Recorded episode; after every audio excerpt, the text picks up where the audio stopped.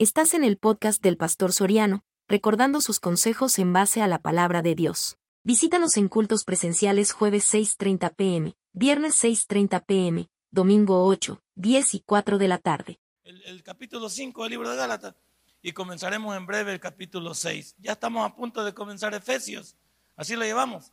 Aquí en esta iglesia, desde que se inició, hemos estudiado varios libros, Juan, Hechos, Romanos, Primero Corintios y ahora Gálatas. Y en el, en el proceso, pues nos vamos a ir con Efesios. Así que esté pendiente de todo eso. En nueve años hemos estudiado esas, esas partes. ¿Lo tiene? Lo leemos en el nombre del Padre, del Hijo y del Espíritu Santo. Pero los que son de Cristo han crucificado la carne con sus pasiones y deseos. Si vivimos por el Espíritu, andemos también por el Espíritu. No nos hagamos vanagloriosos, irritándoos unos a otros, envidiándoos unos a otros. Padre y buen Dios, aquí estamos, mi Dios. Aquí estamos para terminar el capítulo 5, mi Señor, y estos tres versículos que van a impactar nuestra vida. Porque nos van, Señor, a muchos a desnudar con nuestro cristianismo para entender que si somos espirituales debemos de comportarnos como tal. La Biblia nunca habla de perfección porque eso solo lo tenía Adán en el inicio. Después de él, todos hemos sido personas que hemos tenido talón de Aquiles.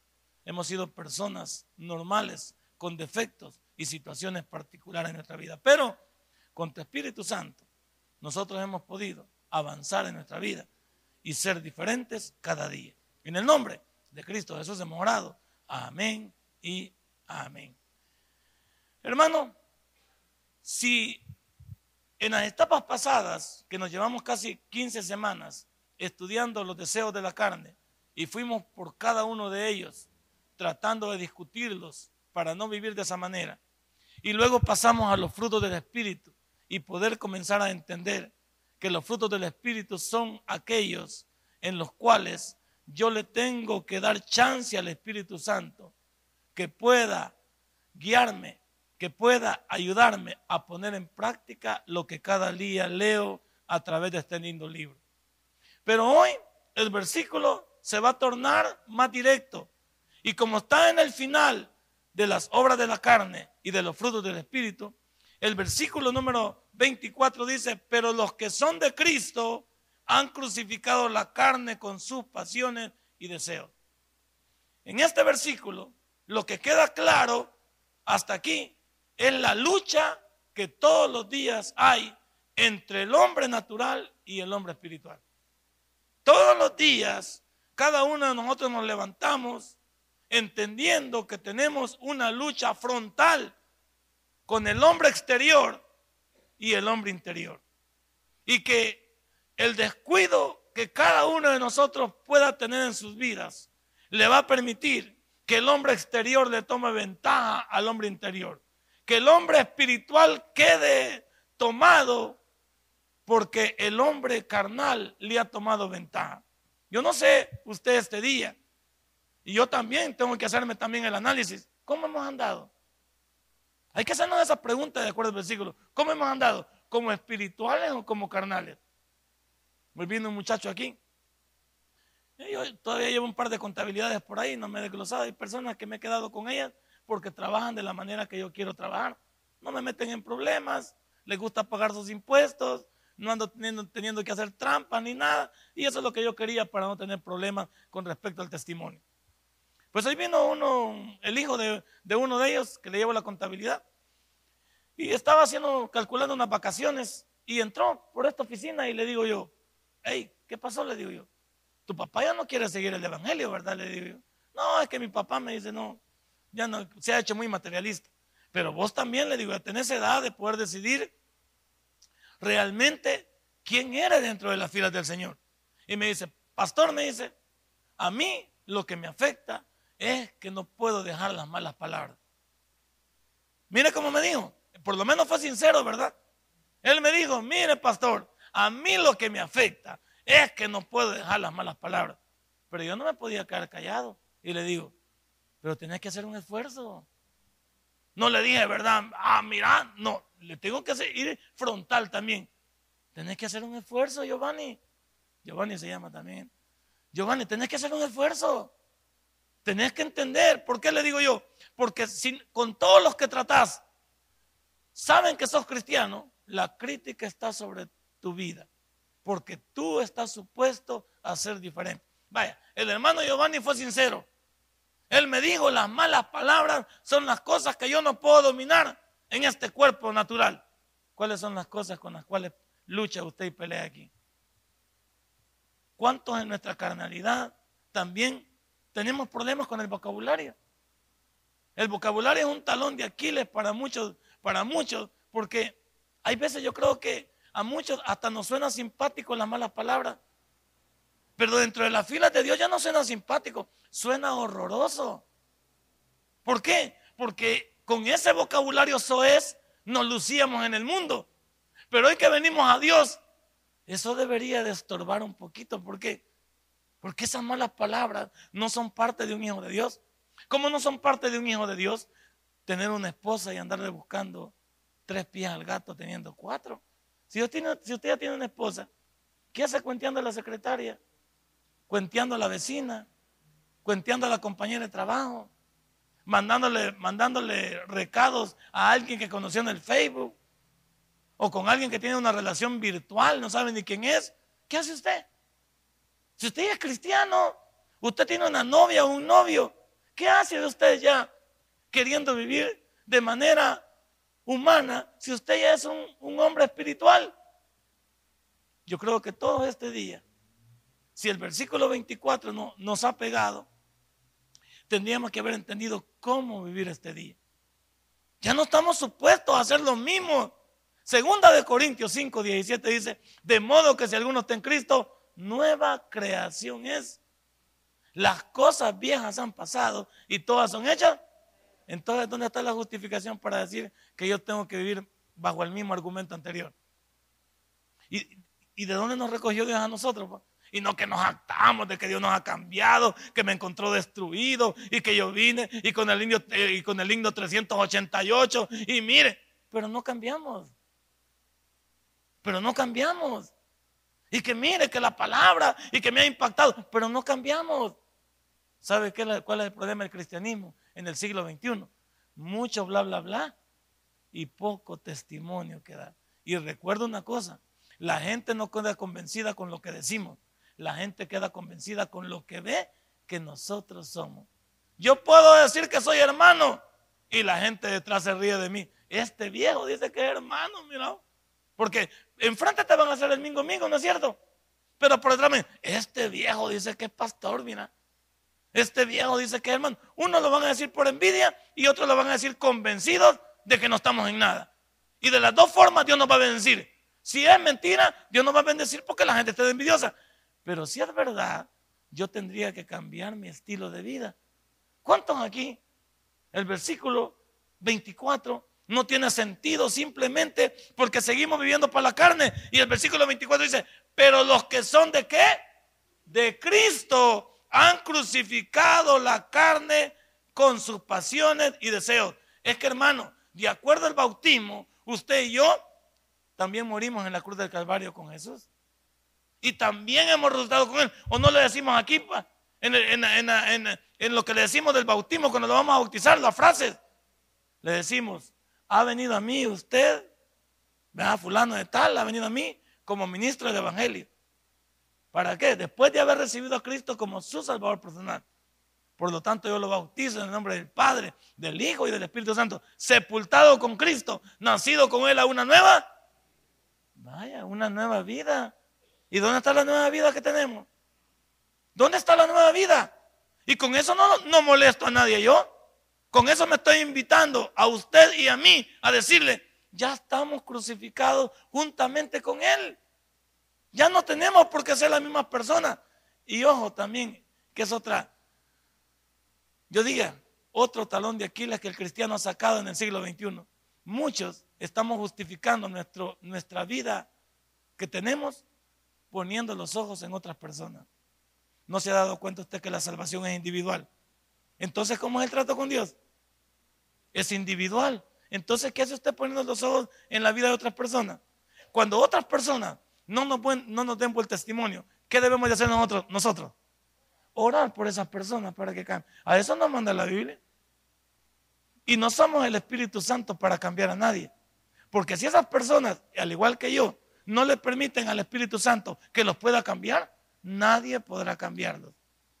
Entonces, ¿qué hacemos metido nosotros en lío? De copiar vidas ajenas, de vivir como otros viven. Si usted sabe cómo vivir con su Dios, porque es una relación personal. La salvación es personal. La entrada al cielo es personal. Angosto es el camino que lleva a la vida eterna y ancho el camino que lleva a la perdición. Entonces eso le deja a usted claro quién es usted y quién soy yo.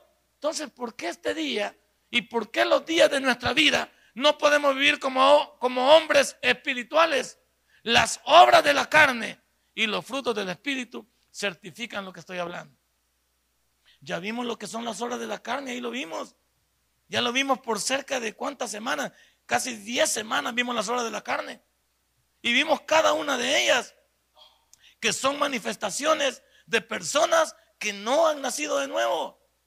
O de personas que no han dejado que el Espíritu Santo las transforme, que no han permitido que la regeneración se complete. Y luego hablamos ya de los frutos del Espíritu, de cómo darle rienda suelta al Espíritu Santo que está entre nosotros para que a flor de piel se nos note que hemos nacido de nuevo. ¿Con qué comenzaron los frutos del Espíritu? No comenzaron con el amor, pues. Y no hay un capítulo completo dedicado al amor en el 1 Corintios capítulo 13, pues. Entonces, para entender lo que el amor significa dentro de toda la humanidad, pero no solo 1 Corintios 13, sino Juan 3, 16 que habla del amor grande y total que Jesús tuvo para, para venir y morir por la humanidad. Ahora, solo le tengo una pregunta. ¿Cómo nos podríamos seguir portando mal teniendo un Dios tan grande que lo entregó todo? ¿Qué entregó Jesús? Todo. ¿Y nosotros qué estamos entregando? No, no diga todo. No, no sea mentiroso. No sea mentiroso. Diga la verdad. ¿Por qué estamos entregándole un pedacito de nuestra vida? ¿Por qué estamos dejando pedazos de nuestra vida escondida que nadie conoce? Hay muchos aquí que podemos tener una doble vida. Pero te tengo noticias. A Dios no lo tenemos engañado. La Biblia dice que Dios está en todo lugar. Y que Dios está atento a justos y a injustos. Y que Él está pendiente. A Él no lo podemos. Él es omnipresente.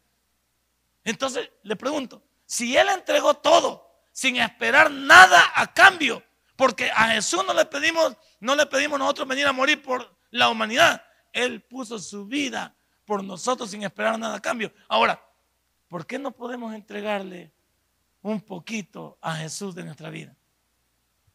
¿Por qué no podemos dar el paso? ¿Cuántos, de ustedes ya tienen días en el Evangelio? Y mire que muchos no lo gané para Cristo yo ya vinieron del tabernáculo central. Si usted viene del tabernáculo central, esta obra tiene nueve años, va para diez. Significa que usted ya, ya está reventado en el Evangelio. Pues. Usted ya está mayugado, pues.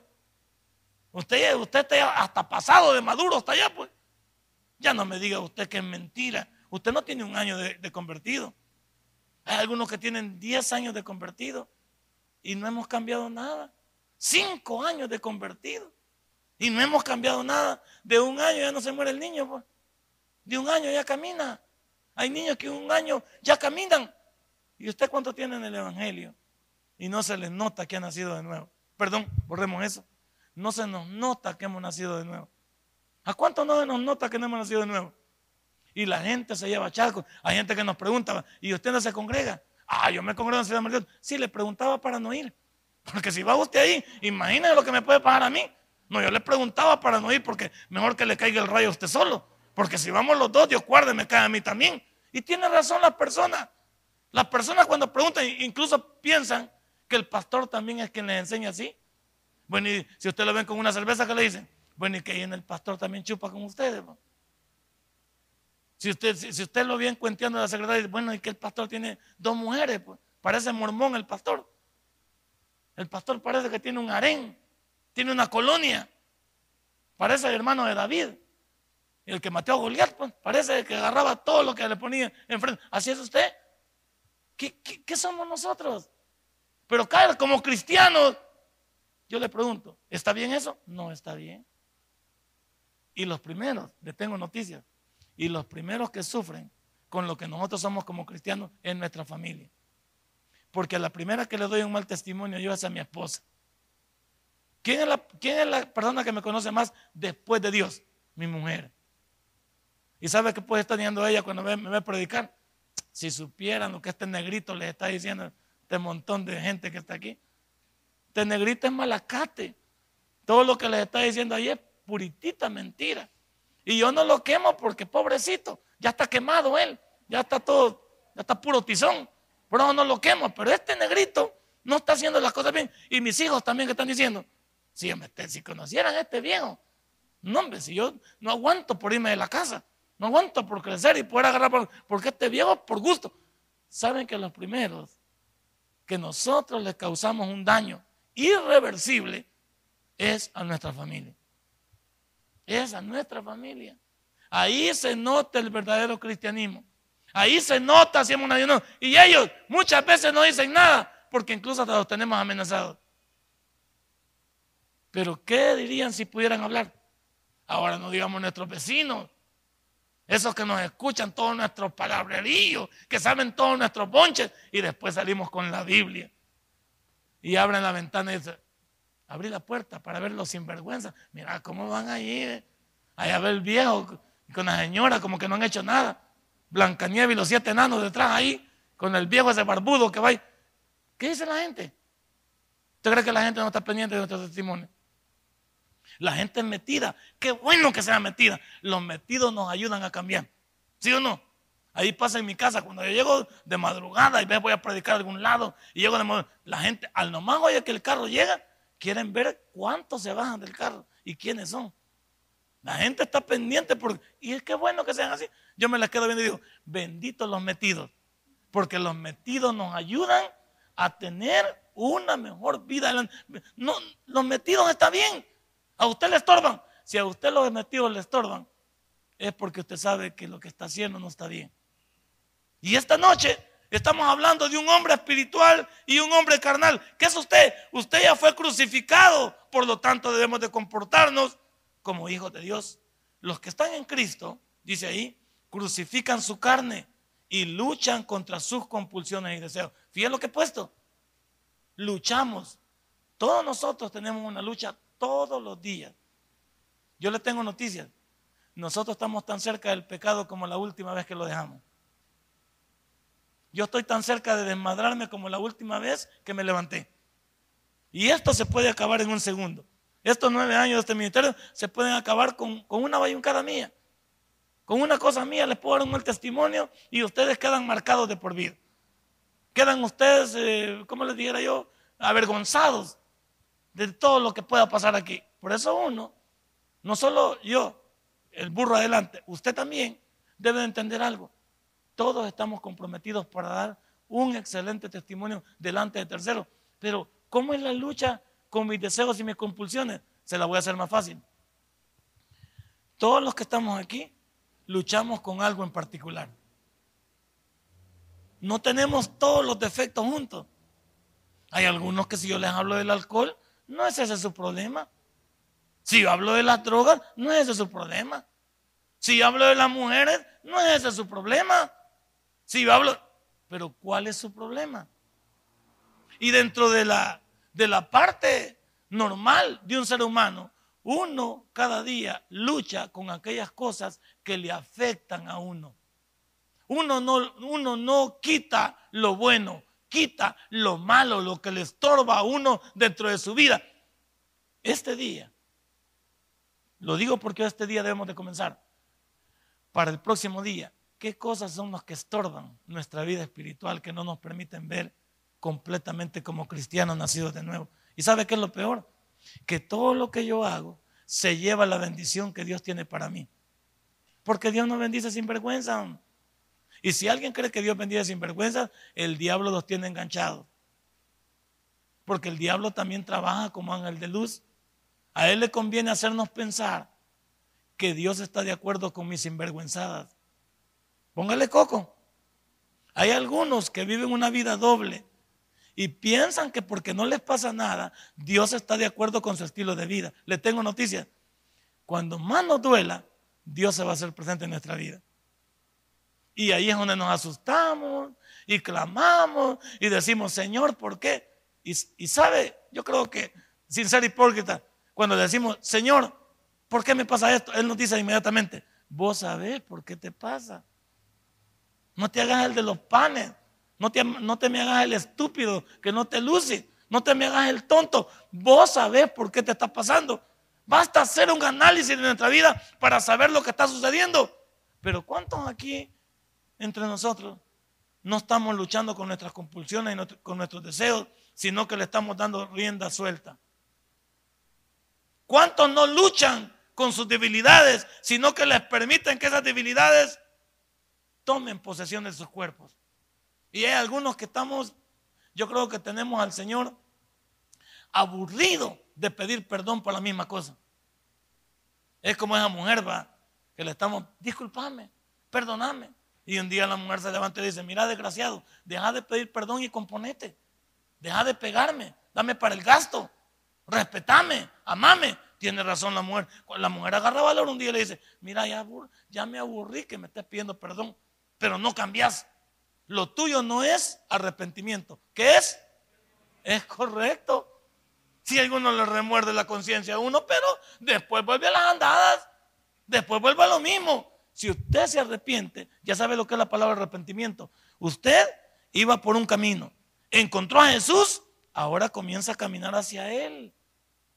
Pero ya no vuelve a la misma senda, ya no vuelve al mismo camino. Ahora va por el camino que ese Dios le ha trazado a usted. ¿Qué es la gana de ir por donde no nos beneficia nuestra vida? Sus compulsiones y mis deseos son los que no nos permiten avanzar en nuestra vida espiritual. Y vaya que algunos tenemos unas compulsiones que matan. Hay algunos sabemos que hay compulsiones que nos traen, pero tomados de la nariz, nos tienen afectados. Y luego le echamos la culpa a Dios. Luego le decimos a Dios, que Él tiene la culpa. Luego le decimos a Dios que, ¿por qué no nos ayuda? Dios entienda una cosa, y se lo he enseñado aquí por ya mucho tiempo. Dios nos ha dado a cada uno de nosotros una voluntad para poder decidir. Es decir, si Dios hubiera creado personas como robots para que dijeran solo sí, ¿cuál sería el chiste? Aquí lo bueno es que lo que tenía que hacer Jesús ya lo hizo, morir por la humanidad y salvarla. Ahora todo corre por cuenta suya y mía. Entonces el poder de decisión entra en efecto. Yo decido cómo vivir. Yo decido qué es lo que quiero para el futuro. En pocas palabras, el arquitecto de mi futuro soy yo. ¿Sabes por qué? Porque Dios quiere que me vaya bien o no quiere que me vaya bien. Sí, Él quiere que me vaya bien. El que quiero que me vaya mal soy yo con mis actitudes. Nadie aquí, y se lo vuelvo a decir, puede decir que Dios lo tiene así como usted está. A muchos de nosotros, la, lo que estamos viviendo, nos tienen así nuestras decisiones, nuestro estilo de vida, nuestra pérdida del amor y el temor de Dios, nuestra manera de vivir pensando que nos podemos salir con la nuestra. No es cierto. La Biblia dice allá en Gálatas 6, 7, todo lo que el hombre sembrare, eso también cosechará. Y comienza el versículo diciendo, no os engañéis. Dios no puede ser burlado. Y ya te lo he dicho otra vez. Si alguien se va de este mundo burlándose de Dios, Él no sería Dios. Las cosas que hagamos tenemos que pagarlas aquí. Porque Dios entiende que no se pueden ir burlándose de Él. Y ahí algunos de nosotros que la vida nos va a pegar cabal los problemas nos van a pegar cuando más nos duela. No se arriesgue, no se arriesgue. Mire lo que dice Romanos capítulo 6. Démosle vuelta a la Biblia porque por eso se llama estudio bíblico. ¿Ha traído su Biblia? El que no trajo Biblia, júntese con un hermano, por favor. Júntese con un cristiano. No es posible que salga un cristiano en la calle sin fusil. Salga con un corta uña. 6, 6 de Romanos. Veámoslo. Miren lo que dice el apóstol, miren cómo nos habla, hermanitos de Merliot. Este sermón es para los de Merliot y para los que nos ven a través del internet. Sabiendo esto, miren la llamada de atención que nos dice Pablo, sabiendo esto, que nuestro viejo hombre fue crucificado juntamente con él, para que el cuerpo del pecado sea destruido, a fin de que no sirvamos más. Y entonces, ¿cómo, y, entonces, ¿cómo es que vivimos una vida desordenada? Si Él ya nos invitó a ser diferentes.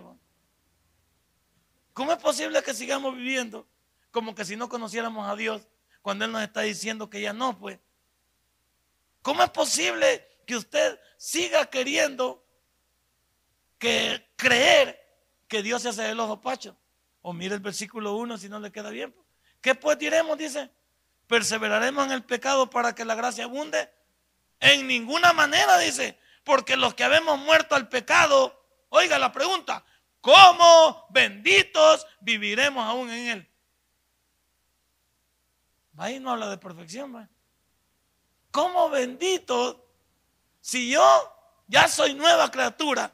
Es decir, aquí no nos habla que no somos pecadores, nos habla de ser pecadores consuetudinarios.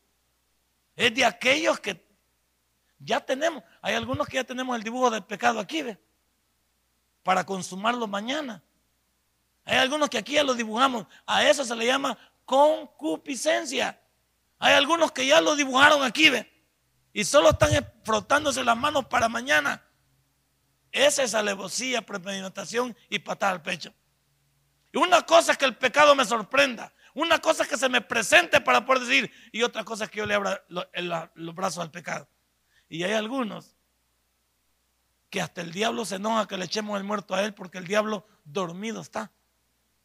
Algunos no, no es el diablo quien nos toca.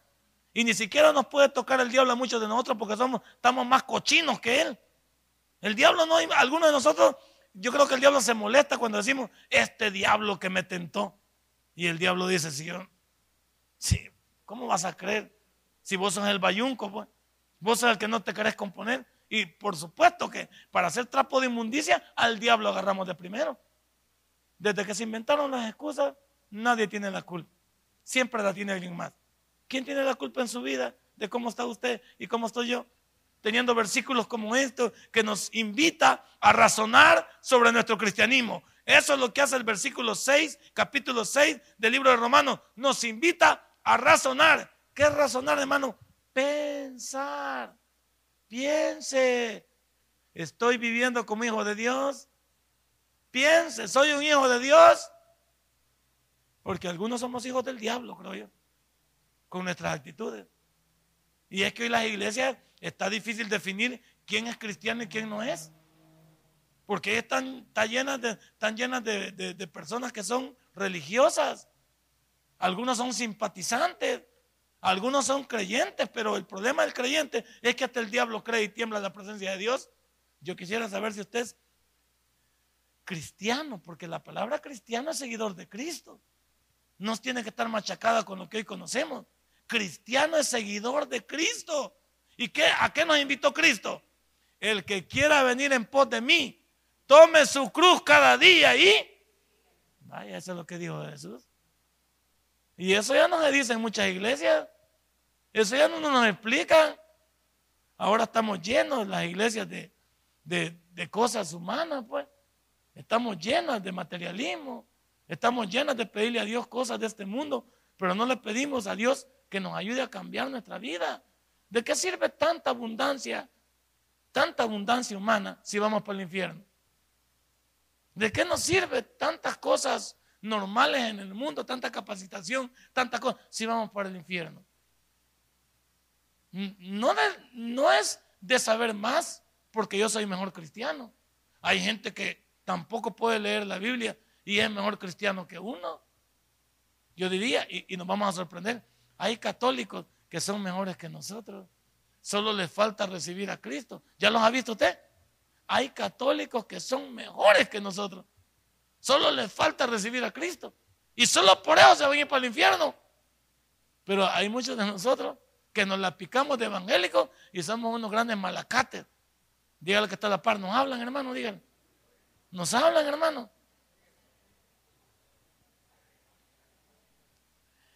Lo importante, para seguir con el estudio, y solo estamos en el versículo 24, imagínense cuántas cosas hemos hablado.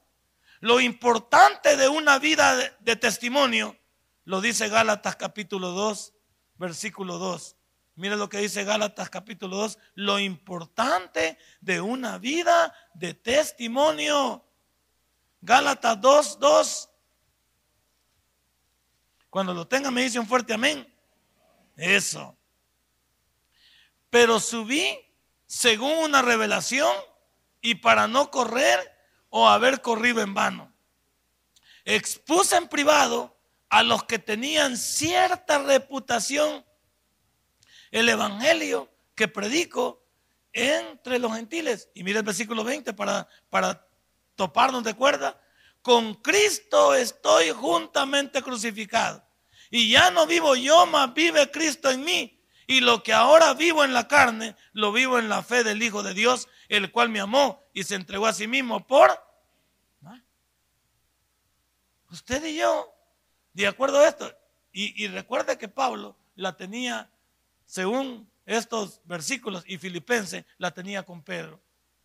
Porque Pedro, imagínense, era, lo trata de hipócrita en el libro, en el capítulo 2 del libro de Filipenses. Le dice, Pedrito, vos cuando llegan algunos, te haces del lado de la circuncisión. Y cuando llegan los otros, los lados. Yo quiero decirte, ¿qué sos vos? ¿Quién sos vos? ¿Qué queremos? Como hoy nosotros.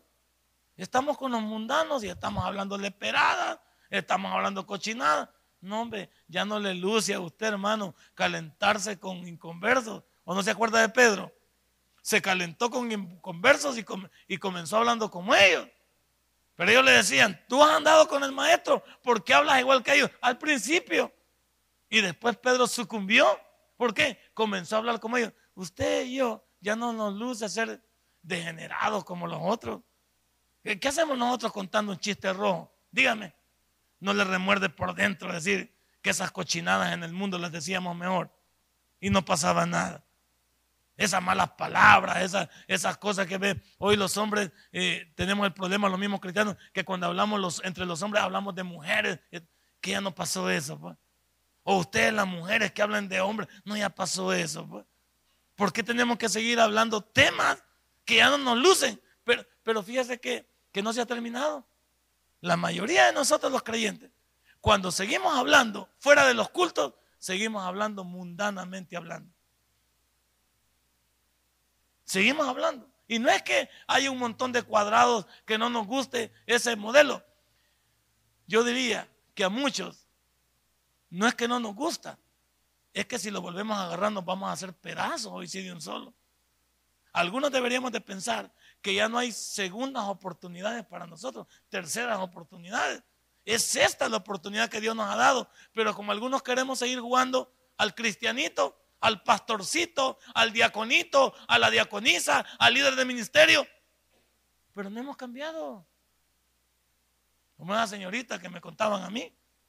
Y el muchacho, miembro de esta iglesia, trabajaba con él también allá. Y la muchacha leperada y leperada. Y hablando de hombres y todo. Y a las cinco y media de la tarde aparece la muchacha vestida de azul y de blanco. Y le pregunto al muchacho, ¿y usted qué, qué, onda con usted? No es que voy para la iglesia, ¿y a dónde? La central, ¿y a, qué? yo soy maestra de escuela bíblica. Dios guarde. ¿Qué le enseñan a los niños? Dígame usted. Dígame usted, esa degenerada. ¿Qué le puede enseñar a un niño a degenerada? Pero dígame, ¿qué, ¿qué pensó el gerente? ¿Qué pensó este muchacho? ¿Qué pensó también los compañeros cuando la muchacha dijo, voy para la iglesia? déjame reír, como ese muchacho también, de una empresa de esas muy grandes, otro también, que me consta a mí. Cuando se lee, cuando hacen el fin de año, él organiza la fiesta, él va a comprar los barriles de cerveza. Él va a comprar este, las cosas. Él va a hacer todo. Él contrata la orquesta, porque es una, es una, es una empresa grande, pagana. Él hace todo. Pero él tiene su gafete en la iglesia de que es un servidor. ¿Qué piensan los demás? Ya no nos luce. ¿Qué estamos diciendo? ¿Que no hemos olvidado el mundo? ¿Qué estamos diciendo? ¿Que seguimos viviendo igual que el mundo? Ya no somos mundanos. Somos cristianos, seguidores de Cristo. Y el Gálatas aquí nos dice, ¿qué más necesito saber en cuanto a mi compromiso con Dios?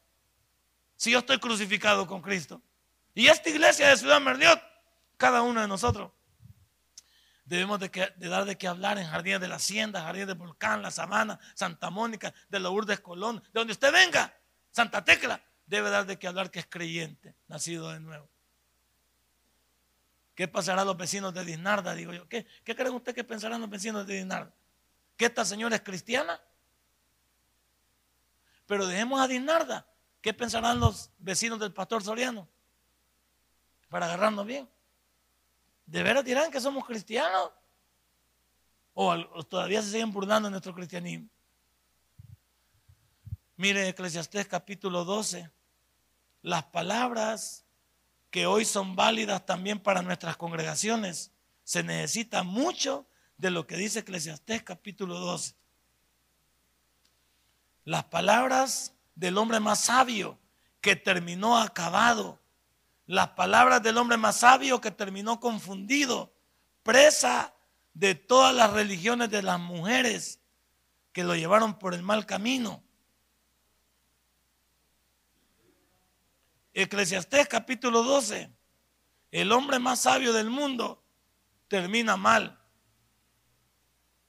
El resumen de un hombre que Dios le dijo que no iba a haber otro más sabio que él, ni antes ni después, pero mira, dice, versículo 9. Y cuanto más sabio fue el predicador, tanto más enseñó sabiduría al pueblo. E hizo escuchar e hizo escudriñar y compuso muchos proverbios. Mire todo lo que Salomón fue. Un hombre bárbaro, pues, pero que no pudo con el consejo que daba. Porque algunos, e, eso es lo extraño, basado en este primer versículo. Y agárrese usted esto. E, es un poco risible, pero es válido. Hay algunos de nosotros que somos tan buenos para arreglar la vida de los demás, pero tan malos para destruir la vida de los que están cerca nuestro. Yo puedo arreglar, el matrimonio de mi hermana y mi matrimonio es un desmadre. Yo puedo arreglar la vida de los hijos de mis hermanos y mis hijos son un desmadre. Yo puedo arreglar las finanzas de mis hermanos y mis finanzas son un desmadre.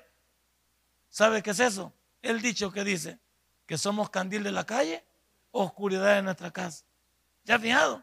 Somos buenos para enseñarle matemáticas al hijo de la vecina, porque queremos a la vecina. Y entonces queremos llegar a través del Hijo. Pero cuando nuestro Hijo nos pide que le enseñemos, ahí no tenemos tiempo. Ahí no queremos invertir. Somos buenos para andar regalando en la calle lo que se necesita en la casa. La iglesia es lo mismo. ¿Cuántos de nosotros somos buenos para evangelizar, predicar, hablarle a la gente, convencerla? La gente cambia. Y nosotros somos un, un desmadre, pues. ¿Cómo es posible? Si es el mismo Dios. No, el problema es aquí que muchos regalamos lo que nos hace falta. Muchos pasamos a otros lo que me pertenece a mí. Algunos vienen a regalar el sermón. Chacón puede decir que el sermón es para este niño. Para él no es nada, porque él no lo necesita. También puede decir allá mi hermano Carlos que ese es para su esposa. Él no lo necesita. El caballero aquí puede decir que es para su mamá, él no lo necesita. El pastor también puede decir que no es para él, sino que es para su suegra, porque él no lo necesita. ¿Cuántos de nosotros regalamos la palabra y la palabra quiere transformarnos a nosotros? Aquí dice el predicador, él compuso y ¿qué no habló pues? Pero mire el 10, procuró el predicador hallar palabras agradables y escribir correctamente, rectamente palabras de verdad. Vaya, volvamos otra vez. ¿Cuántas iglesias hoy están en el afán de entretener? No estamos enseñando en muchas iglesias. Estamos preocupados. Por ejemplo, si yo armo una vigilia, tengo que traer música especial para impresionarlo a usted. Porque si comienzo a cantar toda la noche yo, no vienen. Se van a las 8 de la noche, al nomás salir se van. ¿Cuántos hay que traer eh, invitados? Hay que traer personas. Yo, le, yo les digo, si, si hoy hubiéramos invitado a Roberto Orellana, ¿crees que estaría así como está? Desde las 4 de la tarde, yo guarde, me botan la puerta de vidrio esa. ¿No te acuerdas, Marlon, cuando fuimos allá al estadio? Que los hermanos, nosotros estábamos en la puerta y los hermanos querían derribar la puerta del estadio. Ábranos que queremos entrar. Los hermanos, menos mal que eran hermanos. Entonces, pero los hermanos, ¿cuánta gente hoy en iglesia anda buscando nada más entretención? Necesito traer un cocodrilo yo para meter la cabeza ahí y ver si el cocodrilo me agarra la cabeza y me la parte en dos. ¿Usted quiere saber? Pues traigo un volado, traigo un volado de fakir y me voy a acostar desnudo en, el volado ese para que vea que no me meten las puyas aquí. Porque usted quiere show. Usted quiere entretención. Y Jesucristo, pues. Por eso Jesucristo fue un show en la cruz de Calvario. Todos estaban ahí injuriándole, criticando. Si eres hijo de Dios, bájate de ahí. Y el loco también, Malacate, ¿cómo se llama? El ladrón. No hay ladrón bueno ni ladrón bueno, sino ladrón malo y ladrón vivián. El otro estaba ahí, uno va a darle bolote. Todos querían un, show, un show. Y aquí dice él, ando buscando, dice, palabras agradables. Hay veces hay, a la gente hay que hablar, oye, a la gente no le puede hablar de infierno porque se asusta. Y no allá va a ir a dar, pues. Si no te convertías, allá va a ir a dar. Y es mejor que te le digamos cómo va a estar allá. Ahorita, ¿a qué temperatura va a estar allá? No va a estar con ni, a, 30, ni a 40 como está allá. Te van a dar un cuerpecito para que, para que puedas resistir. Yo me agacho a la contra porque me estoy preparando para no llegar allá. Pero no sé. Ahora la palabra pecado la hemos cambiado por error, equivocación, falta. Ya no decimos que es pecado. Cuando la Biblia dice que es. Y que Dios ama al pecador, pero odia a él. Pero de eso ya no queremos hablar. Hay iglesias que le invitan a uno y no quiere, pastor. No les vaya a hablar muy fuerte aquí. Porque los hermanos son muy sensibles. Y si usted les habla fuerte, los hermanos se van a ir. Esos hermanos que tienen la, mirada puesta en los, en los hermanos que dan. Y no hay que decirle nada al hermano que da bastante porque tiene cuatro mujeres, pero como casi da, paga un local de aquí, no hay que decirle nada porque se va a ir el, hermanito, semejante diabólico.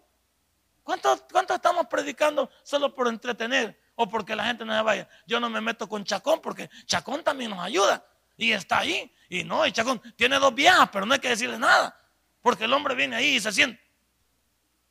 Y yo soy un gran cómplice del viejo Chuco este también. No, esto es en sentido figurado, hombre. O sea, vos agarrarlo así. No, Si te haces cargo, ya veo, avisa también, pues. Por eso, si te haces cargo, ya avisa. No, pero sería viejo Chuco y tener dos mujeres. Va, va. Eso vos lo sabes también ahí. Entonces, ¿a, dónde vamos? ¿A dónde vamos? Pero ya si, si han ido lugares, yo le digo a usted que me han invitado a predicar y me sale a encontrar el dice, pastor, no les hable muy fuerte.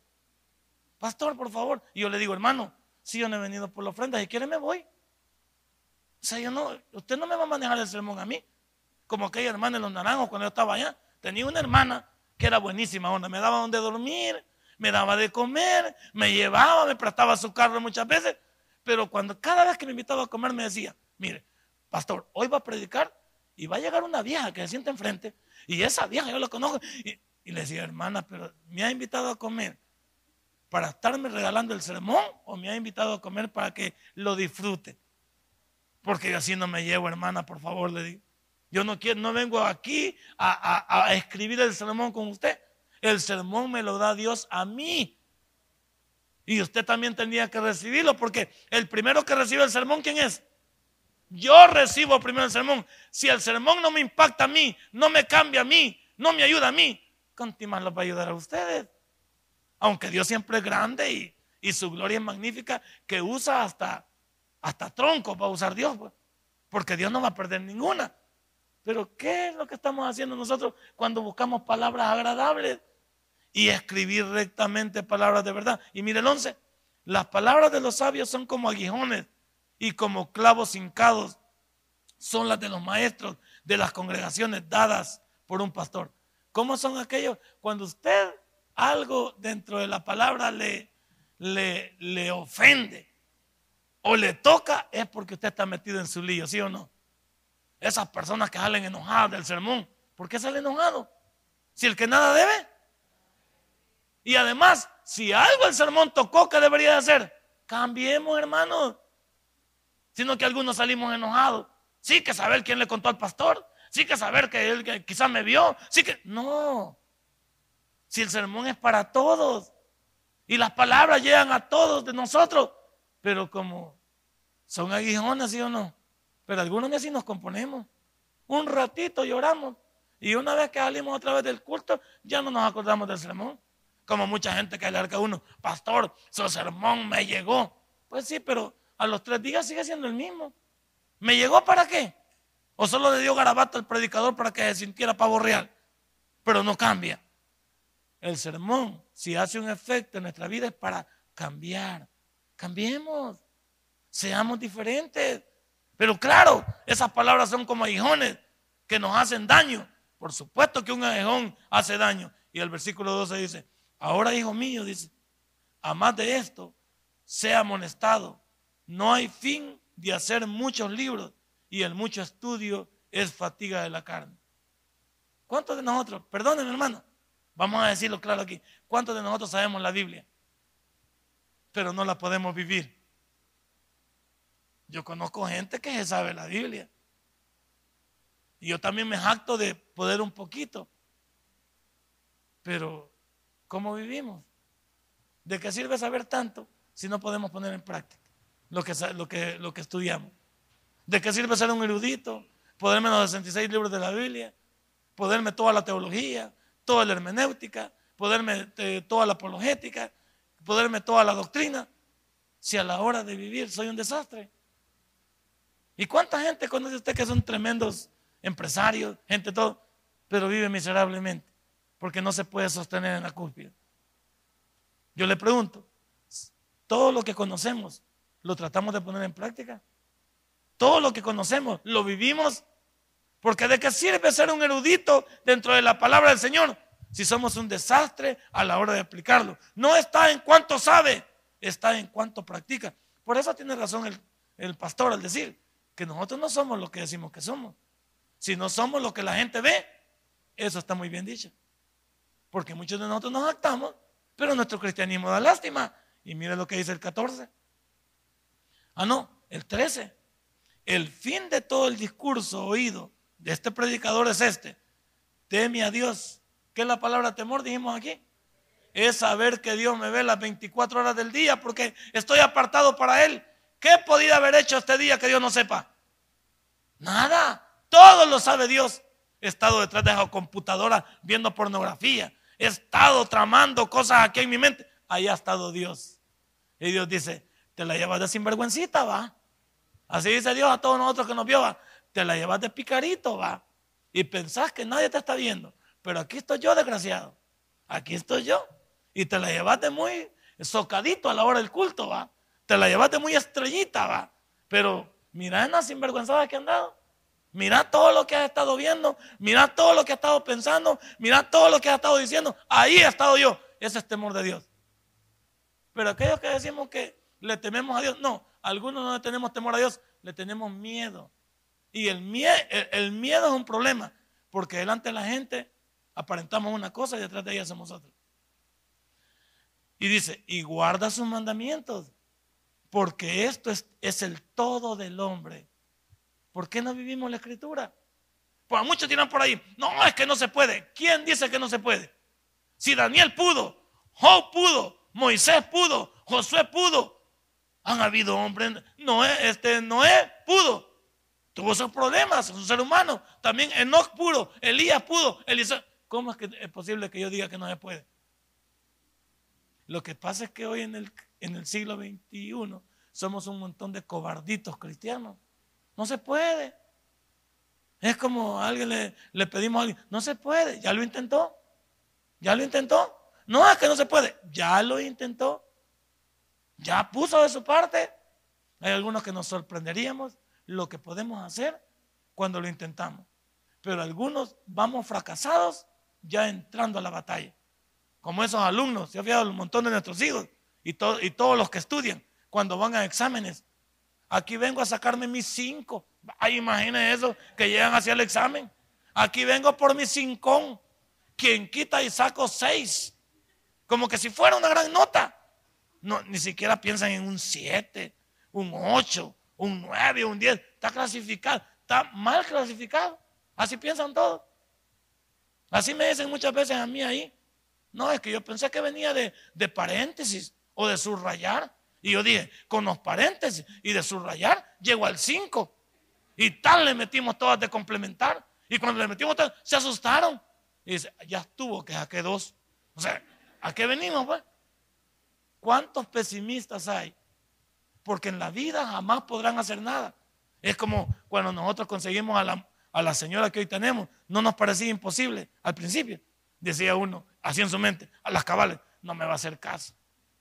No me va a hacer caso, es que primero estoy un poco fellito, o sea, estoy un poco fregado. No me parezco a Tom Cruise ni, ni a DiCaprio, estoy un poco fregadito. Y también no tengo tampoco este, una buena calidad de amor también que ilusione, un buen carrito o algo. Bueno, pero, dice uno, va, ah, pero yo no me voy a por vencido. Yo voy a hacer todas las que tenga que hacer. Y hasta dice uno, así va, con perdón de los que me ven. Yo voy a hacer hasta la maldita, pero no me va a ir. La maldita ya sabe usted que va a hacer lo imposible. Y no es cierto que salimos con la nuestra. Y la persona cuando nos vio primero dice, no, que a mí no me gusta ese. Ah, no, pero. Y uno ahí como que era casi diarrea, uno ahí, ah, metido uno ahí. ¿No es cierto? Bien reseña la hermana. ¿Ah? Uno estaba ahí. Y no es cierto que algunas mujeres nos hicieron caso porque fuimos necios. Y digo, le voy a dar caso a este negrito, pobrecito. No me voy a caer el muerto que se ahorque, me voy a caer a mí el pedazo. Le voy a hacer caso y voy a andar unos dos meses con él y lo voy a cortar. Así dijeron. Pero más no sabían con astucia que íbamos nosotros, va. No sabían que una vez que se pega el, ¿cómo se llama? El talepate, hasta que se toma la última gota de sangre y nos quedamos, va. Y la mujer dice, y mira con quién me quedé. Puña, yo pensé que, pero qué barba. Ojalá que ese mismo ímpetu le pusiéramos a la vida. Ojalá que así como somos buenos para una cosa, pero no, veces somos tan derrotistas. No somos, no sabemos de lo que somos capaces de poder hacer. Y máxima cuando decimos que tenemos la mente, así decimos. Y yo le digo en esta noche, y los que estamos en Cristo somos más que vencedores. Denle fuerte aplauso a nuestro Dios. Si este mensaje ha impactado tu vida, puedes visitarnos y también puedes buscarnos en Facebook como Tabernáculo Ciudad Merliot. Sigue con nosotros con el siguiente podcast.